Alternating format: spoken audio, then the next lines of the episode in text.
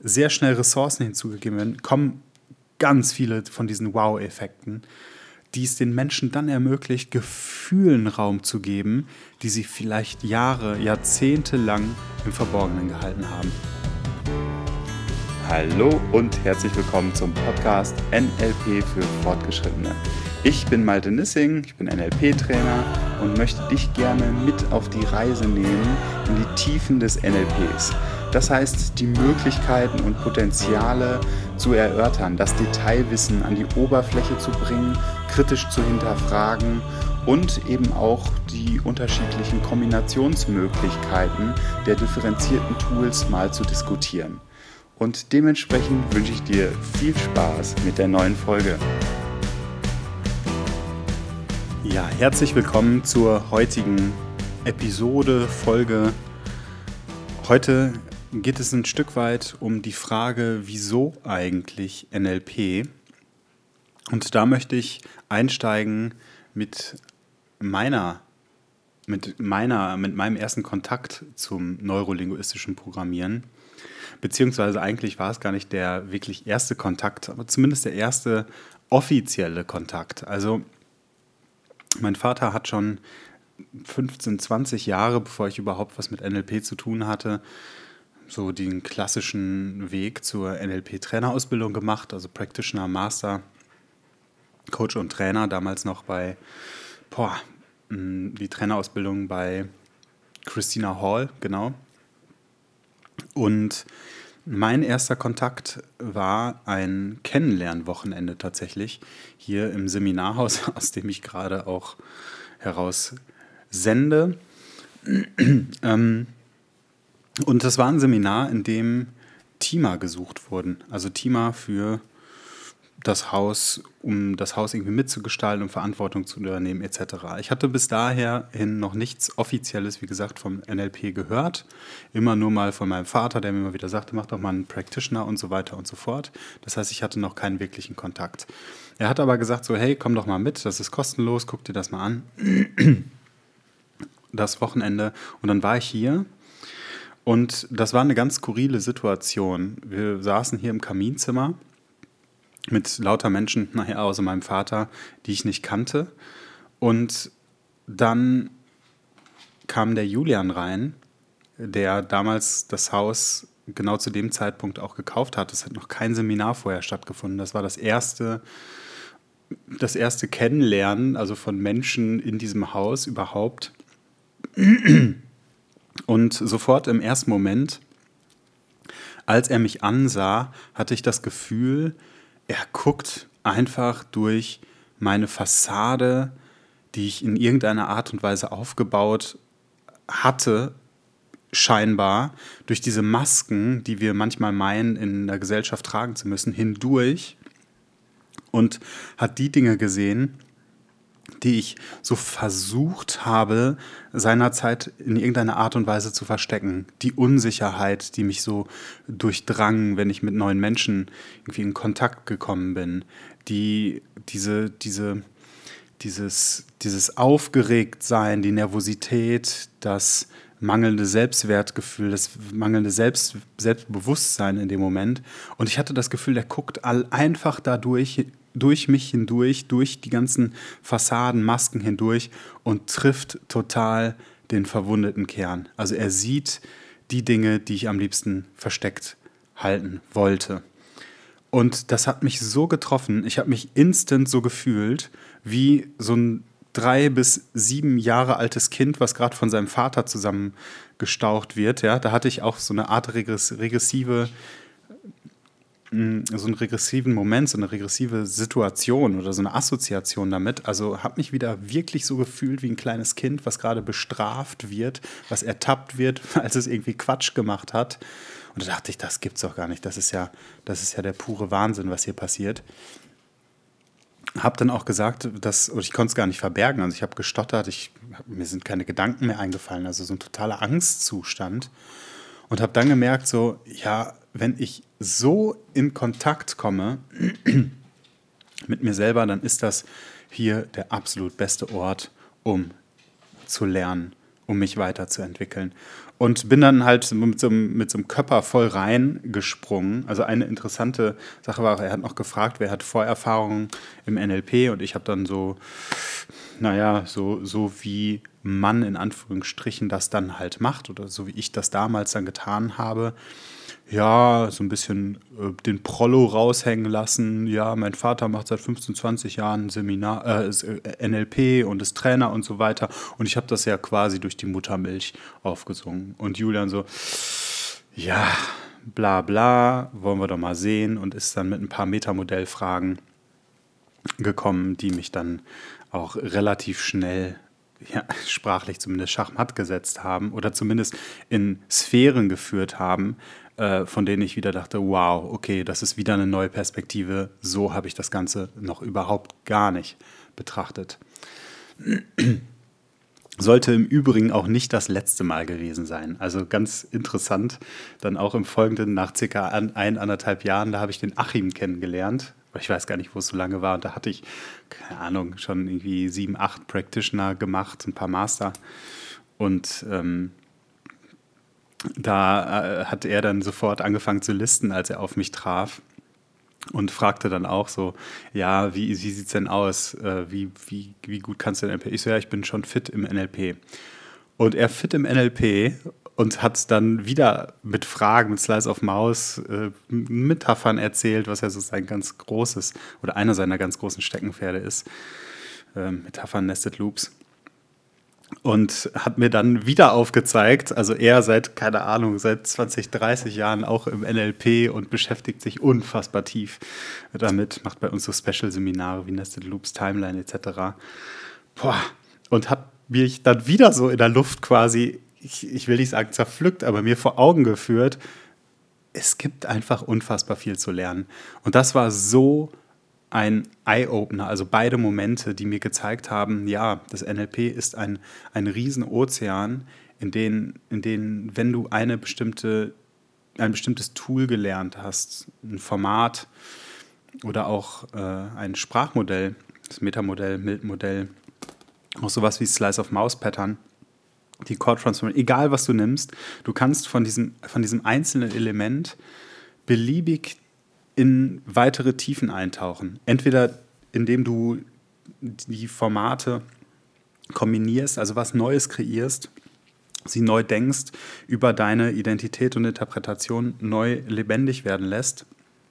Oder aber auch indem du äh, auch in, in die Funktionsweisen, die Wirkmechanismen eintauchst. Also ich habe mich zum Beispiel einmal sehr dezidiert mit dem Reimprinting beschäftigt. Ich habe ja hier auch zwei Folgen aufgenommen über das Reimprinting. Das Reimprinting habe ich mal komplett auseinandergenommen, was für Tools und was für Formate in dem Reimprinting eigentlich drin sind. Und ich meine, dass, also klar, natürlich die Basics, FARCOG, ähm, dann die Submodalitäten, Submodalitätenveränderung ist drin, dann ist es die Teilearbeit, dann ist es das systemische Stellen, dann hast du natürlich die Timeline mit drin, dann hast du sowas wie äh, das Dramadreieck aus der Perspektive Täter, Opfer, Helfer, Helferin, äh, kannst es auch beleuchten. Dann hm, hast du natürlich Milton-Modell, Hypnose und das Metamodell mit drin. Du hast natürlich als Basic das Ankern mit dabei ähm, und musst gleichzeitig noch auf die Physiologie achten. Und das sind alles solche, solche komplexen Dinge, die es einfach möglich machen, dass du immer mehr in die Tiefe reingehst. Und das ist was, was mich auch total fasziniert und auch mein ganzes Leben lang schon auch begleitet. Immer wieder, mir, mir, dass ich mir selber die Frage stelle, bin ich gerade an dem Ort, an dem ich am meisten lerne? Das ist meine ganz persönliche Motivation. Und Lernen findet für mich vor allen Dingen in den Räumen statt, in denen ich ja eben noch nicht auf sicherem Terrain bin, sondern eher auf wackeligen Füßen stehe, auf, mich auf dünnem Eis bewege, in denen es potenziell die Möglichkeit, das Risiko gibt, dass ich wackle, dass ich einbreche, dass ich mir die Füße nass mache, was auch immer für, äh, für Metaphern da gerade kommen. Und das ist, das ist für mich das ganz Interessante dass für mich das Leben bedeutet, kontinuierlich Lernerfahrung zu integrieren, immer wieder Perspektiven anzureichen, um immer mehr in den echten Kontakt, das hatte ich schon auch in den Folgen vorher angesprochen, ganz große Motivation von mir ist, in den echten Kontakt mit mir selber und mit anderen Menschen zu kommen. Und das funktioniert nach meinem Empfinden dadurch, dass du immer mehr Perspektiven aufmachst, ermöglichst und ja auch Situationen, dich von Situationen immer wieder treffen lässt. Also ich hätte ja auch die Möglichkeit gehabt, bei diesem Wochenende, an dem ich in diesen regredierten Zustand, in diesen Angstzustand gekommen wäre, einfach zu sagen, so weißt du was, ich lasse mich doch hier nicht so von Karren fahren oder wer, wer so, so in Anführungsstrichen, wer bist du eigentlich, dass du jetzt so piekst oder versuchst irgendwie meinen Seelendoktor zu spielen, dann zumachen und einfach gehen, hätte ich ja auch machen können, in mein gewohntes Umfeld rein. Damals habe ich Lehramt studiert, Geschichte, Sozialwissenschaften, Sport. War da auch total happy, habe gemerkt, boah, in dem, in dem Sektor, mit den Menschen, mit denen ich mich jetzt da gerade da umgeben habe oder umgebe, da spüre ich eine Unsicherheit. Da spüre ich, dass ich einen Raum habe, der sicher ist, in dem ich eben diese Unsicherheit auch leben kann, in dem ich das Risiko eingehe, einzubrechen, Fehler in Anführungsstrichen zu machen. Nein, im NLP heißt es ja Feedback statt Fehlschlag. Das habe ich damals dann erst gelernt, dass wenn ich einen Weg gehe, der nicht funktioniert, dass ich das als Lernmöglichkeit nutze, um dann eine andere, um dann etwas anderes auszuprobieren. Auch natürlich ein Axiom. Und das ist was, was so faszinierend ist am NLP. Diese Facettenreichheit, diese unterschiedlichen Möglichkeiten und dann mit denen zu spielen, die anzufangen, zu kombinieren etc. Aber das ist meine ganz persönliche Antwort auf wieso NLP. Viele Menschen kommen auf uns zu, die in irgendeiner Art und Weise in einer Leidenssituation sind. Also beispielsweise die Freundin, der Freund hat Schluss gemacht, der Leidensdruck ist groß, irgendwie etwas Innerliches zerreißt dich oder du kommst mit irgendeiner Situation nicht klar. Mm, oder es sind irgendwelche Vaterthemen oder Mutterthemen da. Oder es sind so im Leben so heftige Blockaden, irgendwelche Hindernisse da, die, die dich in dem Moment nicht weiterkommen lassen. Und dann rufen die Leute uns häufig an und fragen wir, hey, ja, wieso, ähm, wie bist du denn auf uns gekommen? Ja, der von dem und dem empfohlen und äh, ich würde gerne die Tools des NLPs lernen. Also das ist auch ganz häufig ein, äh, ein Beweggrund, die Tools des NLPs lernen. Da fragen wir häufig, ja, wozu willst du das nutzen? Ja, ich will meinen mein Werkzeugkasten erweitern oder mein, mein Repertoire an Möglichkeiten, mit Menschen zu arbeiten oder im Job voranzukommen oder besser zu verkaufen. Also all solche Dinge kommen dann, kommen dann irgendwie ran. Und dann sagen wir, okay, und was steht bei dir persönlich jetzt gerade an? Wo, in welchem Lebensbereich bist du unsicher? Wo stößt du an deine Grenzen? Was würdest du dir wünschen, tun zu können? und irgendetwas in dir hindert dich daran? Welche Verhaltensweise legst du immer wieder an den Tag, obwohl du diese gar nicht mehr willst? Was für ein Mensch willst du sein und wer bist du jetzt gerade und was hindert dich, der Mensch zu sein, der du sein willst? Und dann kommen häufig, kommen wir sehr häufig über Metamodellfragen, also was genau, wie und präzise Nachfragen, eben um an bestimmte Hindernisse, die eben nicht an der Oberfläche sind, wie zum Beispiel Glaubenssätze oder Werte, die natürlich auch ihre Daseinsberechtigung haben, hinter denen allerdings häufig ähm, eben ganze Glaubenssysteme stehen oder auch Identitätsüberzeugungen oder Zugehörigkeitsgefühle, die so unfassbar stark wirken, dass dass mit einer einfachen Glaubenssatzarbeit da gar nicht dran zu kommen ist. Und im Practitioner oder im Master, vornehmlich erstmal im Practitioner, werden dann erstmal so diese Hindernisse identifiziert und dann wird in der Tiefe geschaut, okay, was ist möglich sehr schnell an Ressourcen dazuzugeben, um eine andere Perspektive auf die Situation zu gelangen. Und allein dadurch, durch dieses extrem schnelle, um diese extrem schnellen Perspektivwechsel, diese extrem schnelle, weil differenzierter Werkzeugkasten NLP und sehr individuell auf den Menschen eingegangen werden kann, sehr schnell Ressourcen hinzugegeben werden, kommen ganz viele von diesen Wow-Effekten, die es den Menschen dann ermöglicht, Gefühlen Raum zu geben, die sie vielleicht Jahre, Jahrzehnte lang im Verborgenen gehalten haben.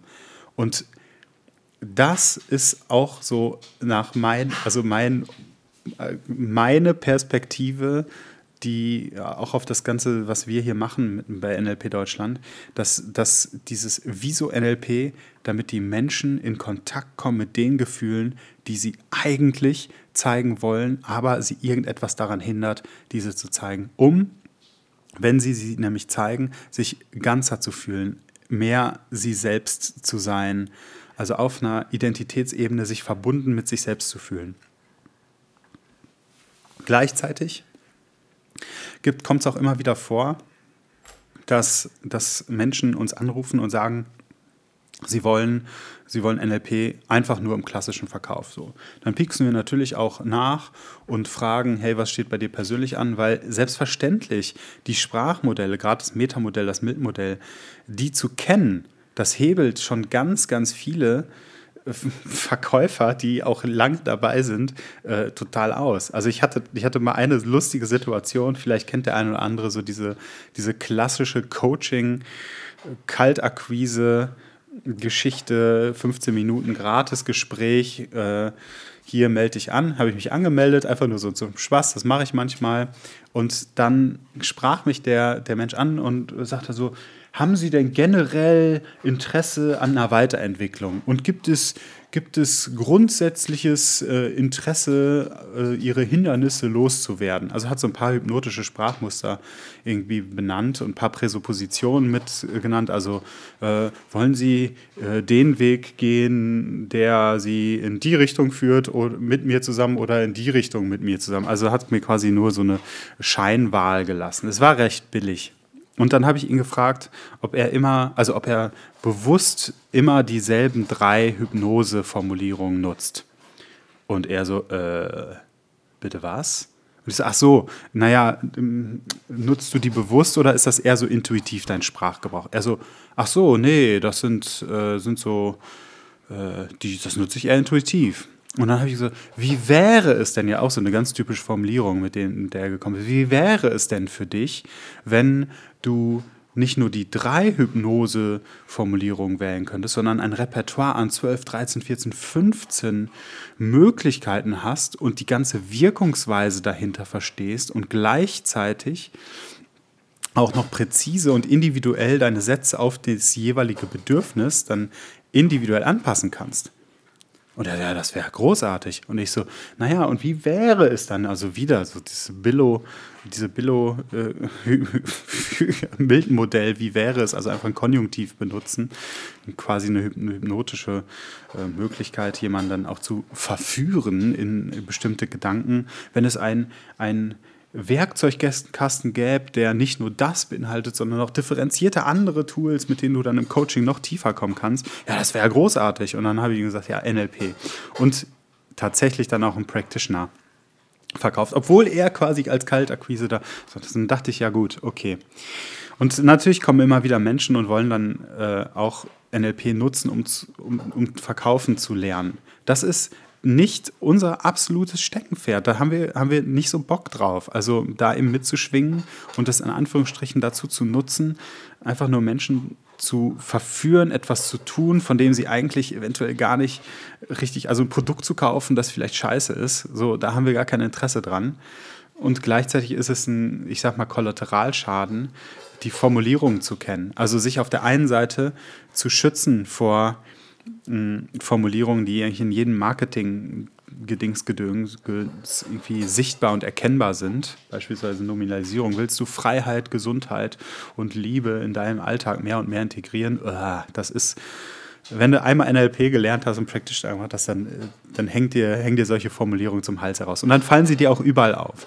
Und gleichzeitig lernst du natürlich auch präzise kommunizieren, ganz gezielt kommunizieren, Rapport aufzubauen, also über Pacing und Leading die Basics, den menschlichen Kontakt erstmal aufzubauen, um überhaupt abzuchecken, wer ist das und was für einen Bedarf hat derjenige. Also natürlich äh, schwingt auch Verkauf mit. Aber wenn jemand darauf beharrt und sagt, er will es nur für den Verkauf, dann sagen wir auch, ja, dann ist er bei uns nicht richtig. NLP nur für den Verkauf, das ist wir wir, unser Wieso, unser Why ist definitiv der echte Kontakt zu sich selbst, zu den Gefühlen und zu den Menschen, die dich umgeben. Das vielleicht so all in all so die, die, dieses, diese, diese, diese, naja, wie, wie ich zum NLP gekommen bin, was ich darunter verstehe, was wir darunter verstehen und was es, was es auch bedeutet, NLP zu integrieren im Leben. Für uns ist es nämlich nicht so, dass, dass auch dass so ein Seminar irgendwie wie so ein Pflaster ist auf die emotionalen Hindernisse, dass man gehypt aus dem Seminar rausgeht, total high und dann mit der harten Realität irgendwie wieder zu Hause überfordert ist und schnell wieder in alten Mustern. Nein, was wir wollen, wir wollen langfristige Veränderungen. Und das deswegen bin ich auch noch hier. Ich spüre nämlich immer noch, okay, das ist immer noch der Ort, wo ich jetzt hier einfach arbeite und fest angestellt bin und einfach nichts anderes mehr mache als das und unterschiedliche andere Coaching-Konzepte eben auch mit NLP sehr schnell durchdringen kann, hm, ist es einfach dieses, dieses lebenslange Lernen, was, was, was, und das lebenslange Entwickeln, was, was wir auch unter Leben verstehen. Und ja, das steckt so ein Stück weit philosophisch hinter unserem Wieso eigentlich NLP machen.